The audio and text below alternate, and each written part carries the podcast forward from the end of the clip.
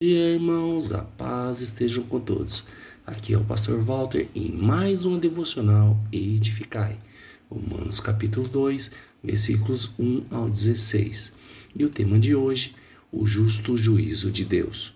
O apóstolo Paulo dispara o alarme para avisar sobre os perigos que os críticos moralistas enfrentam. Portanto, és indesculpável, ó homem, quando julgas quem quer que sejas, porque no que julgas a outros, a ti mesmo te condenas, pois pratica as próprias coisas que condena. Bem sabemos que o juízo de Deus é segunda a verdade contra os que praticam tais coisas. A progressão do pensamento desenvolve da seguinte forma: primeiro, tu julgas a, a, a outrem por fazeres coisas, certas coisas. Segundo, tu mesmo pratica essas coisas. Terceiro, portanto, condenas a ti mesmo e não tens justificativa. Depois de declarar que o juízo de Deus é inevitável, Paulo passa a tratar do caráter justo desse juízo. Destacamos aqui cinco pontos importantes. Em primeiro lugar, a demora do julgamento não diminui o peso da sentença mas segundo a tua dureza e coração impenitente, acumula contra ti mesmo ira para o dia da ira e da revelação do justo, do juízo de Deus. Em segundo lugar, o juízo de Deus é individual, intransferível e absolutamente justo, que retribuirá a cada um segundo o seu procedimento. Paulo não está ensinando salvação pelas obras aqui, está salientando a imparcialidade de Deus com relação a judeus e gentios. E em terceiro lugar, no julgamento divino haverá penalidades e recompensas eternas.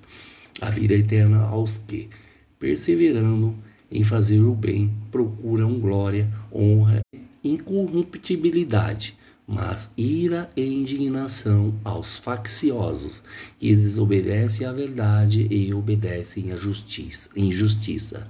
Em quarto lugar, a salvação é pela fé, mas o julgamento é pelas obras. Tribulação e angústia virão sobre a alma de qualquer homem que faz o mal, ao judeu primeiro e também ao grego.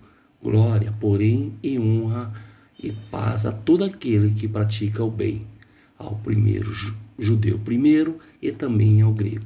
Se a salvação é pela fé e não pelas obras, porque os homens serão julgados pelas obras?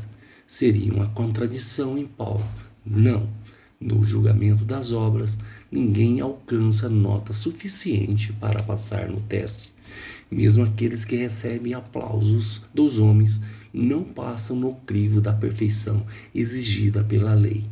Em quinto lugar, não há imunidade especial no julgamento divino, porque para com Deus não há acepção de pessoa. O argumento de Paulo é que tanto os gentios devassos quanto os judeus moralistas terão de comparecer perante o tribunal de Deus ambos serão julgados pelo mesmo critérios e Deus não inocentará, inocentará o culpado, seja ele judeu ou grego. Para Deus não há acepção de pessoas.